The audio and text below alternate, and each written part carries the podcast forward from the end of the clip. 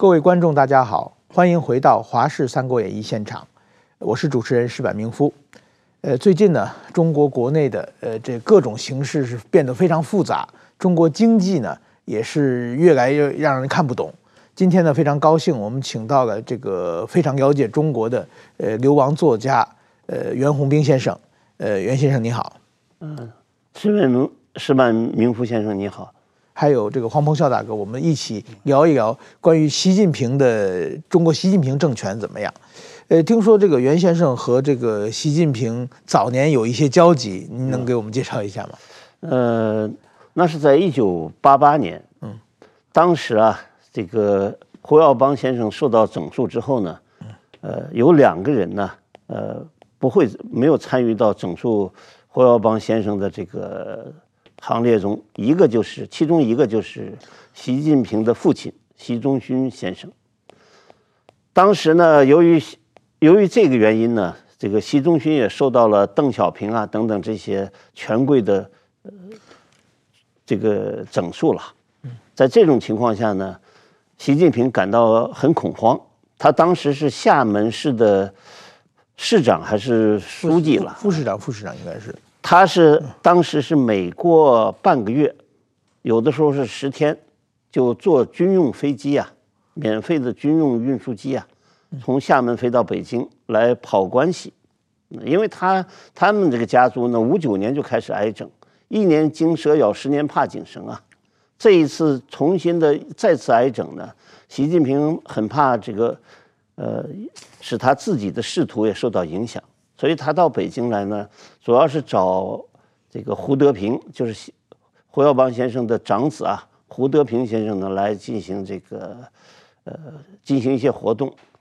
另外还想找一下邓朴方，嗯，就是邓小平的儿子邓朴方。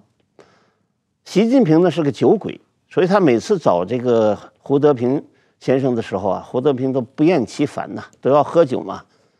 胡德平先生最后。跟他讲啊，我也给你找一个酒鬼来陪你，那就找到了我。我当时在北京大学法律系任教嘛，这样的话我就和习近平这个成了八个月的酒友。嗯，在那八个月里呢，他几乎是每隔一个星期，有的时候是半个月就来一次。每次来的时候是，他带两瓶茅台酒，他一瓶我一瓶，然后呢，我他出酒呢，我出这个饭。我就是请他在那个，主要是在当时北京大学西南校门外有个长征饭店啊，在那儿去吃饭。就这样呢，我们进行了八个多月的交往啊。那个过程中还和很多的中共官员啊都有了交集。那您跟他聊天，我我我也了解，习近平是很爱喝酒的。这个我过去写过习近平的几本书啊，就是对习近平当年的一些。这个过去的部下或者小的时候朋友也采访过，呃，他们都说习近平爱喝酒。嗯，这个喝酒之前的习近平和喝酒之后的习近平和现在您看到习近平有什么不一样吗？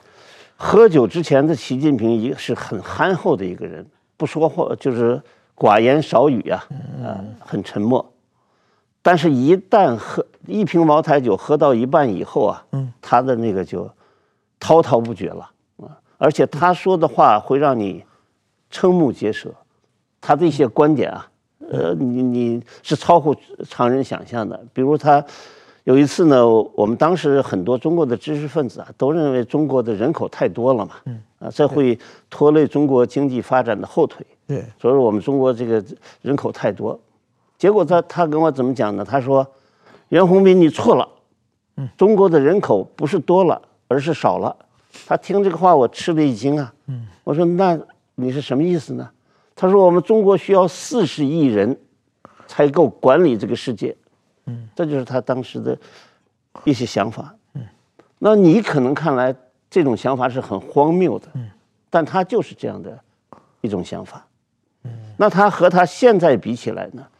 他就是这种荒谬，在当时的荒谬呢，由于他没有权利。嗯，所以他这个荒谬只是他个人的事情，嗯，啊，而且有时候荒谬的挺可爱嘛，嗯嗯，啊，但是今天呢，他已经掌握了中国的十四亿人的命运，啊，他是国家权力意志的主导者，也就是说，现在中国的中共的这个国家权力的主导者啊，就是这样一个荒谬的呃意识形态。基本上，您讲一九八八年那个时候他已经三十多岁了嘛，对，就跟您基本上是同龄人嘛。对。那您当时作为一个青年学者，您跟他谈聊天的时候，因为三十多岁，我想基本人的知识体系已经形成了嘛，自己的想法高度基本上已经大概的轮廓已经有了。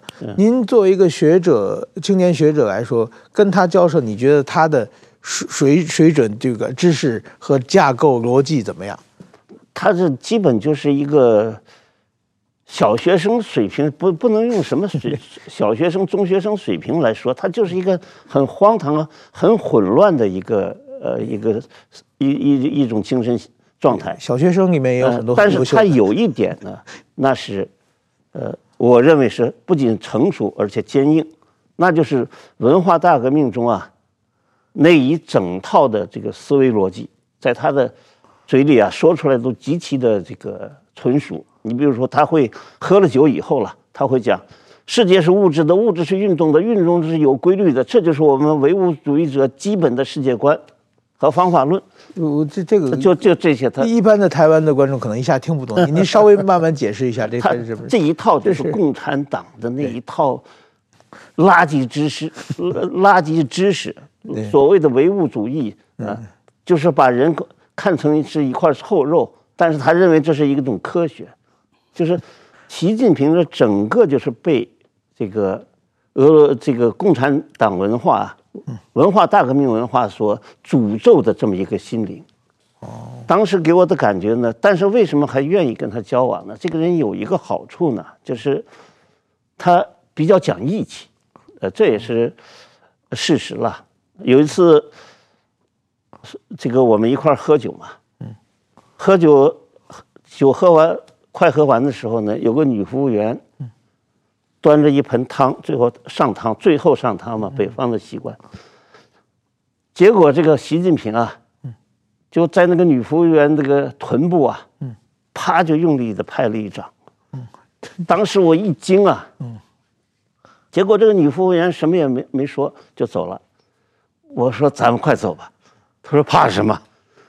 这隔了没两三分钟啊，那个从厨房里一群厨师拿着勺勺子、这个擀面棍子就就就冲出来了。嗯，我们两个人，那个习近平的力量也很大，他个子也比我高。对，他一下把那个桌子推起来当盾牌啊，就停在那个桌子上叮叮当当一 一阵。我这头是把椅子从那个桌子上面摔过去，那个进行抵抗。”然后当时呢，我跟习近平讲呢，我说：“你快跑，你是当官的。”呃，我低声讲了，要逮住不好了。他说：“你是老师，你被逮住也不行，要跑咱们一块儿跑。”我说：“那就跑吧。”然后一二三，把桌子往前一推就就跑。当时从北京北大的西墙嘛，一直跑到那个呃北边的圆明园的那儿一个一个一个中学的外边。那当时还是芦苇塘了，现在据说是都已经，呃，建有了建筑了。当时都是一片芦苇，我们两个人往那个草丛一一钻，这就是他给我的。呃，这个故事好像不是讲义气的故事，是耍流氓。他让他跑，他也不跑。对啊，嗯，所以说，但是当时他还有很多荒谬的。你比如说，我再讲一个事吧，这个以前没有讲过，就是。有个叫白恩培的，可能很多台湾朋友不知道。嗯、白恩培呢是最高的官，做到云南的省委书记，啊，后来做到什么人人大常委会了那个。后来也落马了。呃，他落马以后呢，他是第一个被判处死缓的官员。嗯、当年呢，就是白恩培和我和习近平呢，当时白恩培是延安地委书记，他到北京中央党校去学习。嗯。那么我们三个人一块在他那儿喝酒。在这，在这个白恩培的宿舍里喝酒。白恩培的宿舍里就是一底下床底下就一箱子一箱子那个半斤装的那个西凤酒，他们把那叫手榴弹，来来这儿就是就炸这些 呃贪官来了。嗯，当时我们三个人在喝酒的过程中啊，就是就谈到了这个长津湖战役。前几天不是这个对尹锡悦也谈谈到了这个战役嘛？这个白恩培当时还是有点良知，白恩培就说：“这个十五万大军进入冰天雪地的零下二十多度的这个战场，你不给这些士兵们发足够的御寒的装备，你这是统帅的失误。所以他认为这个十五兵团那个司令员宋时轮应该枪毙。习近平呢就认为宋时轮是一个伟大的将领。啊，他虽然造成了十十多万人的这个冻伤啊、冻死、冻伤的这个这个损失，但是他战胜了美国的王牌军，啊，这个战役上的重大胜利，必须付出这样的牺牲。哎呀，这两个人就后来吵起来了，为这个事儿，嗯，还打起来了。我在中间拉架呢，嗯，我估计这个白安平后来被整肃，跟这个而且判死刑啊，跟这个有直接的关系。你就从这件事可以看出来。嗯那个习近平是个完全没有理这个对生命的尊重啊，等等良知啊，这种现代人类的这种呃价值观念他没有的。他的心目中就是共产党的那种斗争哲学，那种暴力哲学，那种可以牺牲人的，把人的生命作为一个数字来看待，来实现他们所谓的共产主义的理想，这就是最可怕的。嗯。他如果是一个习近平，要像江泽民那样，就是一个贪官，他看透了共共共产党这一套，老子就是当了官就是来来来来回捞钱，那也好办了。嗯，习近平是一个有共产主义的邪恶理想的人，嗯，这是最可怕的。这种邪恶的理想一旦跟统治十四亿人的一个命运的权利，嗯，结合在一起，就形成了二十一世纪啊。人类的一个劫难之源，确实，我觉得这习近平您刚才讲的很多这种又喝酒又打架，完全是一个小流氓的生活。但是确实我，我采访您习近平年轻时候，也听过听过很多类类似的故事。就是习近平讲义气也是有一个，就是习近平当年他上初初初中的时候，呃，十三四岁的时候在。这个学校里面有好几呃两个好朋友，一个叫聂卫平，这是下围棋的，后来成为国手；还有一个叫刘卫平的，呃，这个人是刘震的，呃，这个上将，空军司令刘震的儿子。他们三个一起是属于黑五类嘛，然后被红卫兵的团体骗到学校去要打他们，他们三个拼命的逃跑，结果刘卫平就保护聂卫平和习近平跑了，然后自己就被打成脑震荡。嗯，然后习近平上位以后。刘卫平当时是大校，马上要退休了，已经完全离开了军队的升迁的系统了。嗯，习卫平把他拉回来，给他提到少将。对，就是当年年轻的时候一起打架，帮我们扛过。就是我觉得这这一点是一很有江湖气的了。这这这这也是一个。那黄澎孝大哥，您在台湾来观看习近平这一连串的表现，您是怎么认识这个人的？您觉得？刚才这个原先所提的这些，我我真的是第一次听到。啊啊，那么。呃，当然也是也是非常有趣了，因为一个人就是很多面，他有理想、热情的一面，嗯，也有现实跟冷酷的一面，嗯，所以说你很难用哪一面去看他。所以我刚才听到这个原先所讲的，就是习近平在他官不大的时候，或者比较年轻的时候的那一面，嗯，坦白讲，我看他在他他。常会提到他在陕北插队的那段经历。嗯嗯，我觉得对他来讲，陕北插队的经历是他所谓的呃不忘初心，他自己的初心的一部分啊。所以在那种文革的氛围之下，然后因为文革强调就是什么？就是呃从群众来回群众中去，让群众来教育。这个已经开始腐化变质，啊，开始这个呃意识形态呃受到这个修正主义影响，这些干部让贫下中农去教育他们，这也是毛泽东的一个一个基本想法。所以，一个年轻的人那个时候他会赞成毛泽东的想法，为什么他会赞成？这就是双子座的理想主义的一面啊。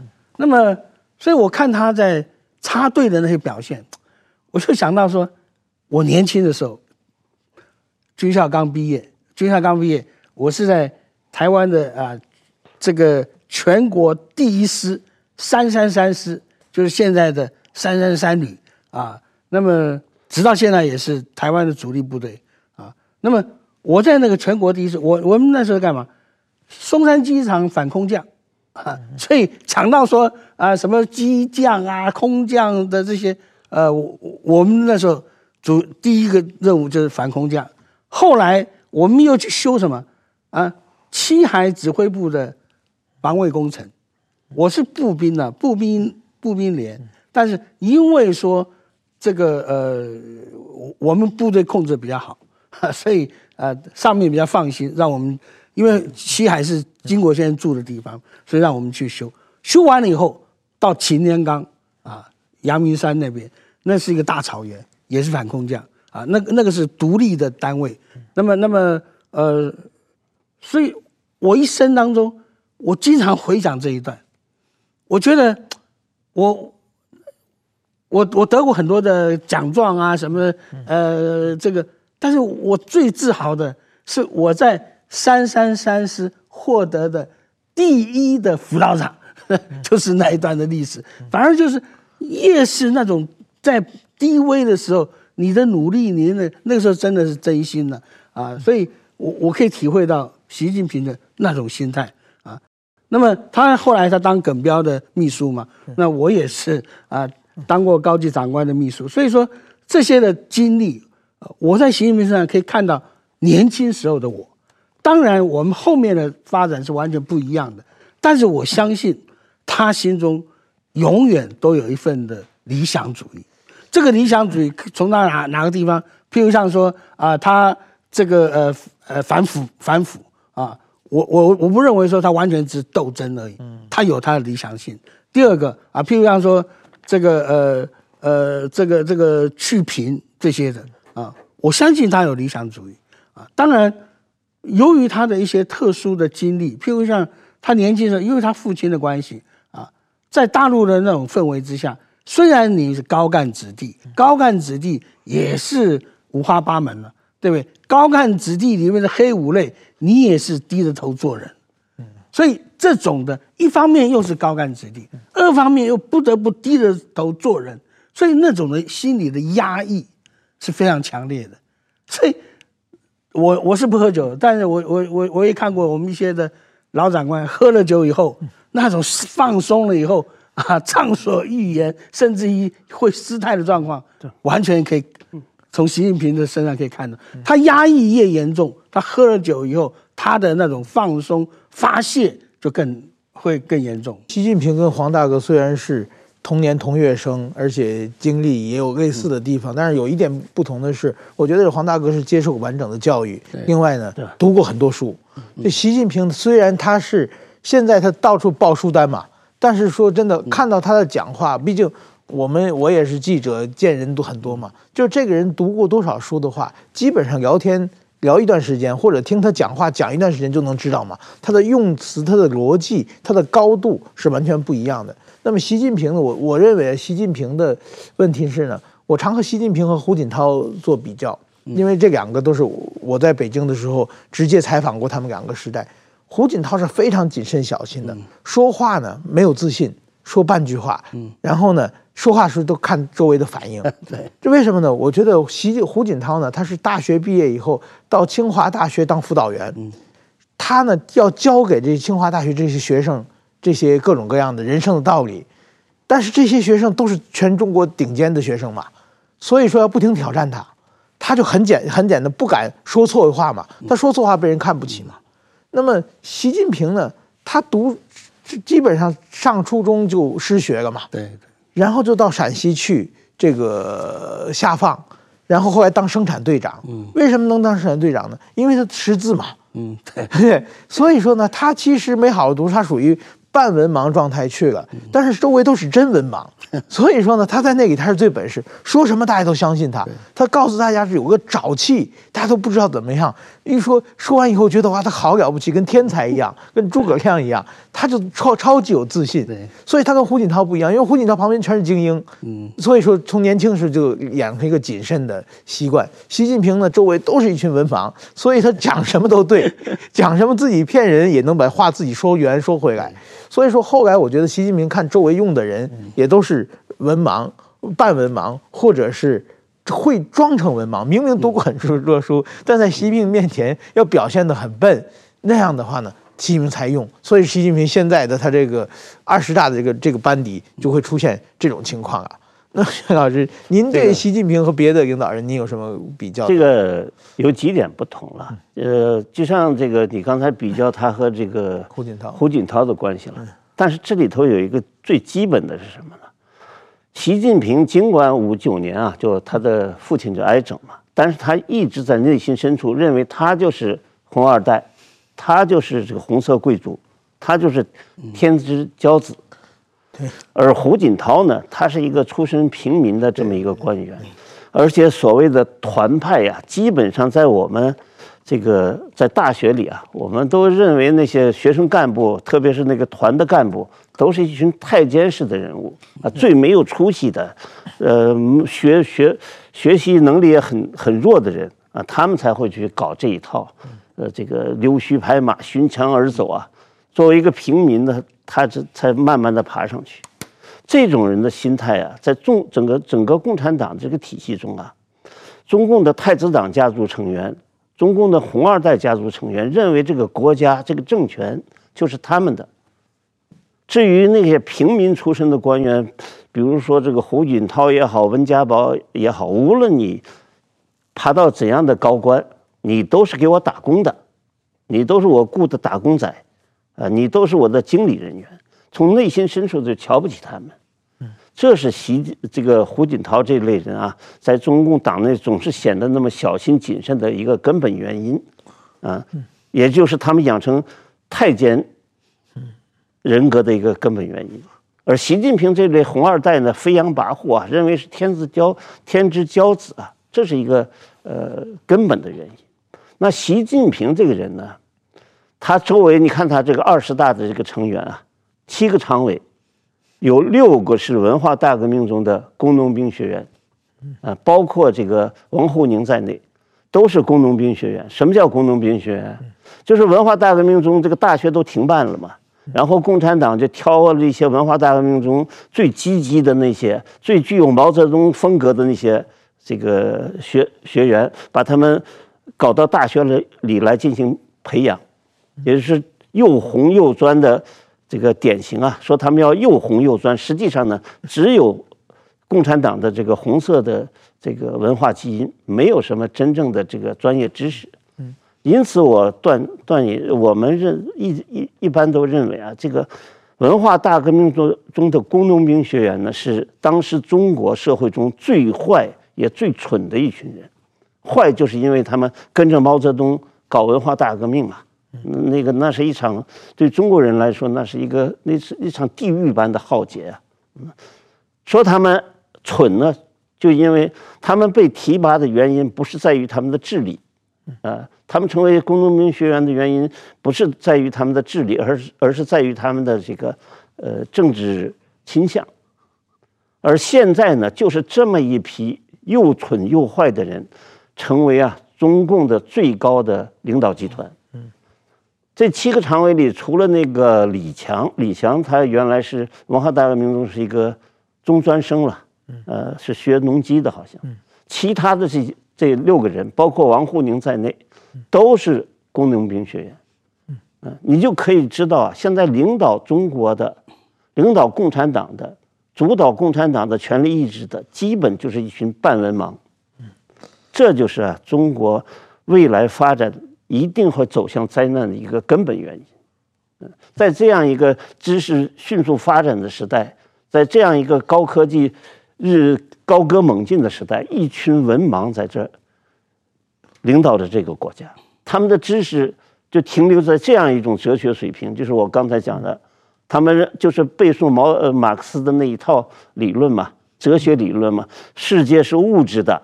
物质是运动的，运动的运动是有规律的，就这么一套这个先像念经、像念咒语一般的东西。嗯，对，有很多是什么路线是个纲，纲举目张。对，这个大家都其实仔细想都是什么乱七八糟，根本毛毛语录里面的一些片段。对对对。然后，嗯，然后我觉得啊，就这个习习近平的团队，当然说大家都讲都是习近平的小弟嘛，都是一群奴才式人物嘛。但是说习近平他出源自这个太子党的团体，那么现在习近平。这个第三期人士，我们发现太子党消失了嘛？嗯嗯，基本上红二代还有个别几个军方，那个什么张幼霞好像还还还在吧？就是说还还有个别的，但是基本上大部分都消失了。那么太子党团全团队和习近平团队会已经发生了很大的冲突了。那这个袁老师，您跟太子党团队也是交往，有这个很深的渊源啊。嗯，您您怎么看太子党团队这个？是这样的，就是在这里呢，目前。有这么一种倾向，好像是把这个 江泽民时代、胡锦涛时代说成是一个什么中国的太平盛世啊等等，啊，那是一种呃误解。在江泽民时代，特别是发展到胡锦涛时代之后啊，当时中国是处于什么状态呢？就是国际资本呢和中共的千万贪官污吏啊结成了一个。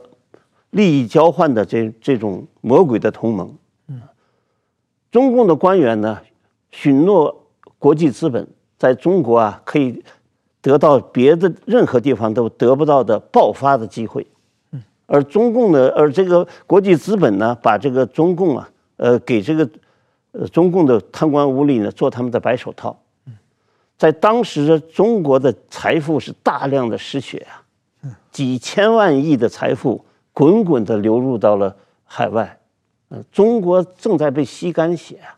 在当时，有一个很有见地的这个清华大学的教授啊，原来这个人是北大的，叫孙立平。嗯，孙立平教授就讲嘛，在这个中共现中国现在最大的危机啊，就可能是在溃烂中死去，由权力大腐败所演化成的权力大溃烂。这个江泽民时期呢，实行的是一个什么路线呢？就是权力腐败的利益啊，人人均沾，千万贪官污吏啊，人人均沾，嗯，所以呢，用这样的一个方法，江泽民稳固了他的，收买了官心，稳固了他的统治。嗯，那那个胡锦涛基本上是一个太监式的人物，没有什么作为，可以忽略不计的。嗯，就是因为发展到了。江泽民和路线的末期啊，中共实际上已经到了一个将在一种最丑陋的状态中崩溃的边缘，也就是权力的腐败导致的社会的彻底的溃烂，道德观念的溃烂。在这种光呃氛氛围之下呢，中共决定啊，要用太子党来这个挽救这个党的命运了，所以当时就把这个。李李克强当时是原定的总书记嘛，嗯，后来就被这个太子党，呃，整体的意志把他，呃，这个排除掉，他只能当总理嘛。然后当时的这个太子党推出的候选人有三个嘛，一个是这个薄熙来，一个是这个王岐山，一个是习近平。那薄熙来后来为什么失败呢？就是大家太子党成员都很怕他，这个人飞扬跋扈啊，很刻薄刻薄寡恩啊，所以大家都怕他，他没有成事。那个王岐山呢，基本上是一个外戚，他是靠着他这个姚依林的女婿这个身份上去的。他的父亲是国民党，最后呢，共产党的红二代也不信任他，最后就剩下了这个习近平。这个习近平这个家伙呢，是又又憨厚又讲义气，而且呢，还用讲憨厚这个词，憨厚这个词是一个 比较褒义的词。不，他这个憨厚的，你看他吹什么牛？你说，你说我们都会有的时候吹一下自己年轻的时候有有点什么呃这个风这个好玩的事情啊，吹吹牛。他吹什么？他说他扛二百里马。麻袋二百斤麻袋走十里山路不换肩。对，他吹这个牛的时候，当时就有个人讲：“那那你不是傻子吗？你为什么不换换肩呢？” 就这就这么一个东西，给人的感觉就是，呃，所以他就成了这个太子党所选定的领袖。对，但是他上台以后呢，他就要通过反腐败的这个名义，呃，彻底的整肃这个太子党。嗯，太子党把他扶起来呢，是是原来是想要让他呢稳定这个局面，挽救共产党。但是在这个邓小平之后啊，中共体制内有一个基本的政治态势，叫做什么呢？我把它叫做权贵家族啊，寡头共和专制，啊，几个权有名的权贵家族啊，我们共和，但是实行寡头专制，嗯。嗯，也这样的一种专制体制呢，实际上就是利益分享嘛，啊，各个太子党按照他的位阶的高低都能分享到这个权利嘛，嗯。而习近平呢，他要效法毛泽东，他上台以后得到权力以后呢，他要效法毛泽东，他个人呢要拥有绝对的特权，嗯。而不允许其他的人分享他的权利，这样他就逐步的得罪了这些太子党，这就是现在整个这个习近平所处的情况。他一方面呢显得极其的强悍呐，很稳定啊，为他靠什么？强悍稳定，就靠他通过建立了一个中纪委和国家监察委合署办公的这样一个超级的锦衣卫，而且这个超级的锦衣卫呢，还是用高科技、现代高科技武装起来的，嗯，对几千万官员实行全面的控制，嗯，所以他显得很强大，嗯，但另一方面呢，他又极其的虚弱，嗯，因为中国中国的历史上啊。中共的历史上还没有任何一个领袖像他这样虚弱，为什么？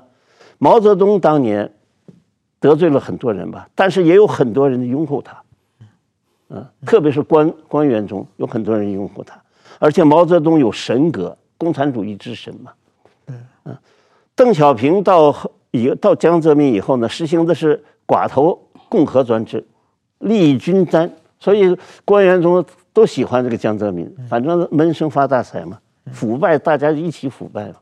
嗯，到了他这个习近平这儿呢，他要吃独食，他要实实行个人独裁专制，所以他不仅得罪了老百姓，不仅得罪了民营企业家，啊，他也失去了官员对他的拥护。啊，我觉得就是说太子党嘛，就是说，我认为独裁体制只要持续下去。永远摆脱不了太子党治国，就是说，现在虽然是这些红二代被打掉了，那么今后我们可以想象，在不久的将来，一定是什么蔡奇啊，什么刘这个李强啊、李希啊，他们的下一代一定起来嘛，这还是衙内嘛，就一定会出现这种状况。呃，所以我想请教一下这个黄凤孝大哥，这个当年您跟台湾的太子党，台湾是当年经过太子党治国的嘛？对对，这个蒋经国当时就是太子嘛？对。那么后来陈履安那一代也是这个太子啊，现在的国民党也是什么连胜文啊、蒋万安、这个郝龙斌，也有一大堆太子党存在嘛。那您年轻的时候跟台湾太子党打过很多交道，您觉得太子党的特点是什么？我军职外调以后，我到国民党的大陆工作会，大陆工作会那个时候就是一个呃所谓的国特嘛。对。对，那那时候大陆工作会主任叫郑兴雄，嗯，郑兴雄呃他是 Wisconsin 的。心理学博士，台大 教授，但是呢，他的父亲大家更更更有名，他的父亲叫郑介民啊，军统的，所以所以说他就是标准的所谓的呃蓝二代。对，那么呃，你看那个时候我们我们那时候连胜文跟郑英雄的儿子都都还小嘛，都都都在初中啊，那个连胜文，所以我们从小看他长大的。那么呃，另外呃，宋楚瑜。他也是红呃官二代，那关中那也是啊，就是跟郑介民同一代的啊，像连战跟呃陈履安，就他们当中的大哥啊，就像陈小鲁一样嗯啊，在呃跟跟那个叶叶叶选平一样啊，在二代里面，他们两个是大哥啊。那么前父呢，他是特立独行，他不太跟他们混在一块。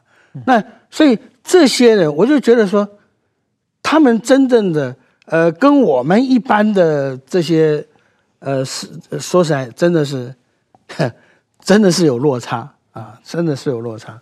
那么呃，但是呢，呃，我觉得第一个我还蛮幸运的，因为郑兴雄这个人呢、坦白讲是非常呃非常随和，而且很有幽默感的我。呃，他是很栽培我的，他每次出国去啊、呃，不管什么活动，他都他都带着我一块去啊、包括说去参加白宫的早餐会啊，见过很多的一些的领袖啊等等的啊、那么我跟他一起出差啊，那一路笑啊，他非常的幽默，而且他那种幽默就是这个呃，我我很 gentle 的一种，而且呃，我觉得这个就是台湾的一些的。二代的不同之处啊，台湾一些二代基本上都受了很好的教育，对啊，他们的这个国际观啊，西呃受的这个英文都非常好啊，所以跟这个国际友人打交道都都非常的自在啊。我觉得这是跟大陆红二代不同的啊。那么大陆红二代呢，就有点像高衙内的那种那种感觉嘛，对不对？那么呃，但是以刚才。我我听了呃原先讲的习近平的状况，我觉得很多事情真的这是个性决定命运。为什么说个性决定命运？我我看习近平，我就想到啊，像像以我来讲啊，我想石板也知道，我这个人有的时候啊也也很难搞。为什么呢？我我很受不了虚伪。当我看到一个人很虚伪的时候，我就我就会我就很反很很排斥很反啊。那么我就不是不是很喜欢跟一堆不熟的人一起哈拉哈拉的啊，那我就喜欢啊一些的哎几个老朋友啊，大家啊，不管是呃吃饭、旅游或者说做什么事，我以前我以前负责过一些的特别的专案，但是我特别专，很多人不用同学的，但我用的都是我同学啊，那么他们基本上也觉得跟我合作的蛮好，我我从这里我也感觉到。习近平为什么是那个样子？他为什么都是他以前的那些发小啊啊，这个工农兵一起的这些人啊？我我觉得就是就是这种个性嘛。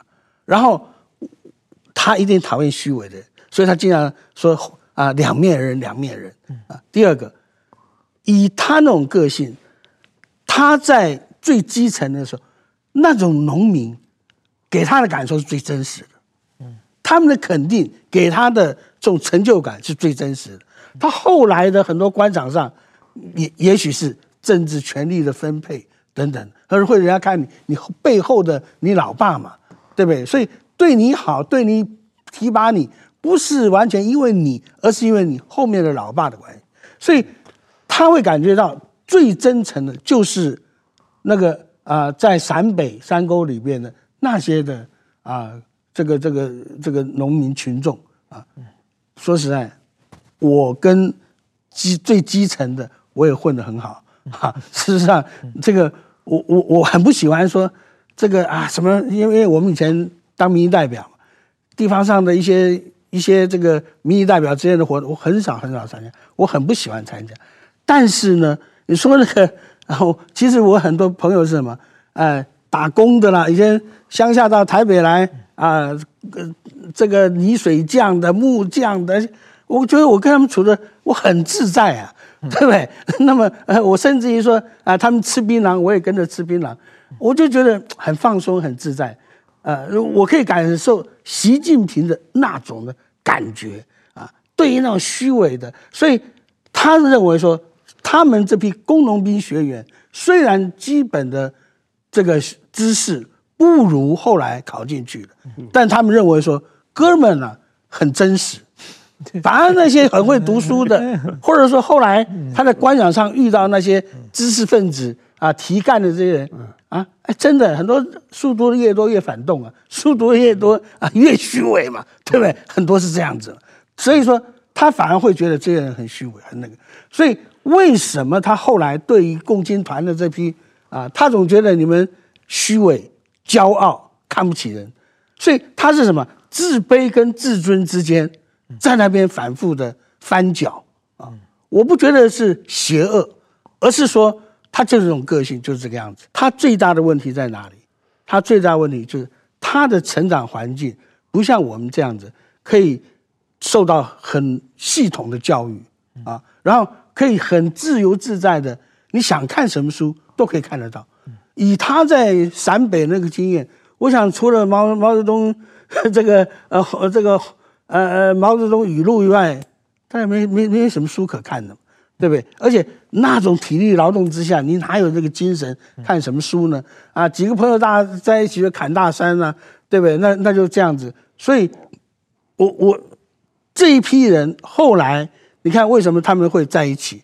因为他也感受到臭老九门这些知识分子们对他们的那种歧视啊，但是表面上又跟你客气啊。所以这个让他们会感到特别的不不是滋味。第二个，在同样的红二代里边，他又是被压抑的一群，不管说辈分、年龄上面啊，包括说他的，因为他父亲的这个政治背景，所以我觉得他这种的反复，使得他就有些的行为上，让我们一般人可能看不出来。但是我觉得这是可以理解的。他最大的问题就在这个，人家说这个。呃，王莽志大才疏，嗯，我想啊，他最大的问题就是自大才疏。第二个，呃，当然也是因为说，呃，他一直会认为说，这些很会读书的，像李克强这些人啊，汪洋这些人啊，胡春华这些人，表面上就对人家客气，实际上心里面看不起他，不会跟他合作，甚至会他会认为说你们在拆我台。那好，我就找一批我们这工农兵的啊，我们从实践当中。成长的啊，不是完全从从这个理论啊知识上来成长的，所以他的这个想法是有根源可循的。但是问题就在于说，好心会做坏事啊，特别是在这种体制之下啊，这个举国一致的体制下，你只看到他好啊，但是你有没有想到说，举国一致犯错误，对不对？毛泽东就干过很多这种这种事情嘛。那么现在。你就可以看到习近平又在重蹈一覆辙，举国一致啊！以前毛泽东是以粮为纲，以纲为纲，对不对？那现在是以晶片为纲，哈哈，那么啊，结果晶片为纲，就就被坑了一大堆，所以他又很火啊！你们这些人就是虚伪嘛，啊，就骗我啊，就骗我嘛，耍我嘛，对不对？他恨啊，抓了一大批。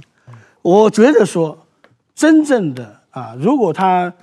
这个一个真正的一个平衡的领导的话，呃，说实在，有很多的这个呃政治体制啊，他会考虑到，就是说这个有一些的整肃，有一些的追责啊，主要是呃惩前毖后啊。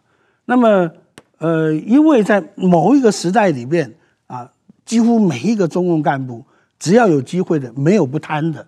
啊，但是对他们来讲，他认为说，这我应该的嘛，对不对？啊，雁过拔毛，我只啊，弱水三千，只一瓢饮而已，对不对？那么，但实际上，我觉得习近平固然说整肃了这个党，使得党的可能表面距离好一点，但是说实在，他也把改革开放以后一代能人都整得差不多了。这个事啊，是这样的。这个习近平的这个魔鬼的这个邪恶个性之处在哪里呢？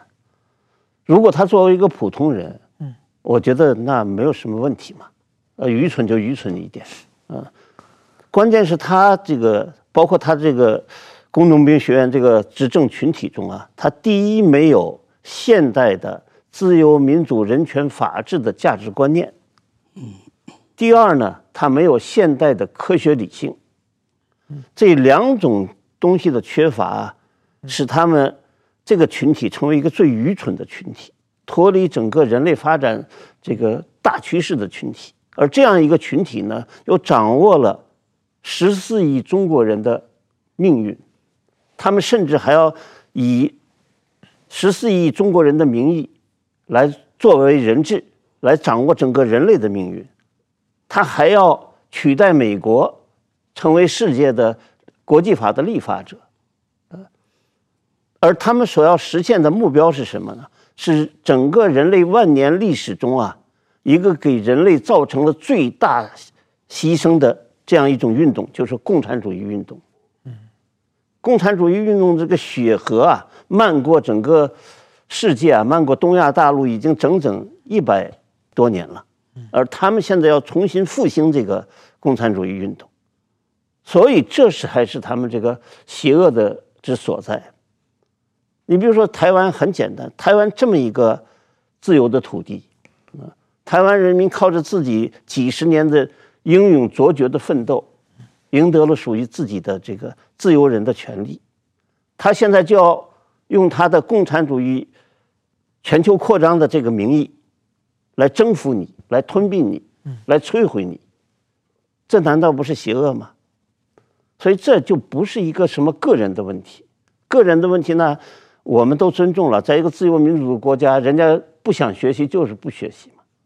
但是在一个专制体制里，恰恰是这种最没有知识、最愚蠢、最脱离整个人类文明发展前途的这么一群人，他们掌握了这个权力，这才是我觉得认为最可怕的地方。然后我觉得习近平有个很大的问题，就是说他确实是，我觉得他头脑不是很聪明，就是说没有没有客观。观察自己能力的问题，就是我先我我认为他啊确实有远大的理想，然后呢，他上台这十年一直做不好，他认为是李克强、胡胡春华、汪洋这些人不听话，对，这些人总想跟我对着干，所以说我把这些人换掉以后，换上一群完全听话的人，嗯，那我的理想就可以实现了。但是说全世界都知道他想错了嘛。对，就是我觉得这是一个很大的悲剧了。那么习近平他们这么一个人，我觉得那他自己他的理想是实现中华民族的伟大复兴，但是他是这么一人，能能实现吗？他会把中国带到什么地方去？首先呢，他你看他所作所为啊，在我看来，他是要想复兴中华民族啊，只只只是他的一个呃借口，一个名义。嗯，他真正要复兴的实质上就是共产主义。哦，他现在所做的一切啊，你看他的这个文化教育，他的党校教育，他的这整个这个呃文化的这个趋向，都是来自于德国的，发端于德国的这种共产党文化。很多朋友啊没有意识到，就是共产党统治中国七十多年啊，他一个最基本的政策是什么呢？就是用共产党文化。来灭绝东亚大陆上各个民族的文化。那首先被灭绝的，我们看到就是内蒙的文化，内蒙蒙古民族的文化。我我当时最初的一本小说啊，著作啊，叫做《自由在落日中》，写的就是他们是如何灭绝蒙古文化的啊。然后呢，他们要灭绝了华夏文化。文化大革命中就表现得很明显嘛，把大禹的墓都都掘了嘛。焚尸要要这个，呃，掘掘墓鞭尸了，嗯，现在呢正在灭绝藏文化，嗯，而且是极其残酷的方式，嗯，到目前为止，已经有一百五十多个藏人呐，为了保护他们自己的文化，嗯，而把自己投入到烈焰之中，嗯，所以说中国共产党的这个。最大的一个问题就是，它是一个用一种独裁的文化，一种邪恶的文化，要来对东亚大陆上各个民族实行整体上的文化种文化性的种族灭绝。而而且我我个人认为啊，这个习近平，我认为他们虽然天天讲共产党，我认为他绝对没有系统仔细读过《资本论》，可能只只读过几页。那么我觉得他要复兴的，其实也不是一个。真正的完整的共产主义，而是一个共产主义夹杂封建社会帝王思想，夹杂中国的民族主义，一个非常四不像的又一个非常残酷的东西。所以这一点，我觉得他很可能把中华民族带入灾难啊！好，今天我们时间到了，呃，非常感谢袁老师，感谢黄大哥，谢谢大家。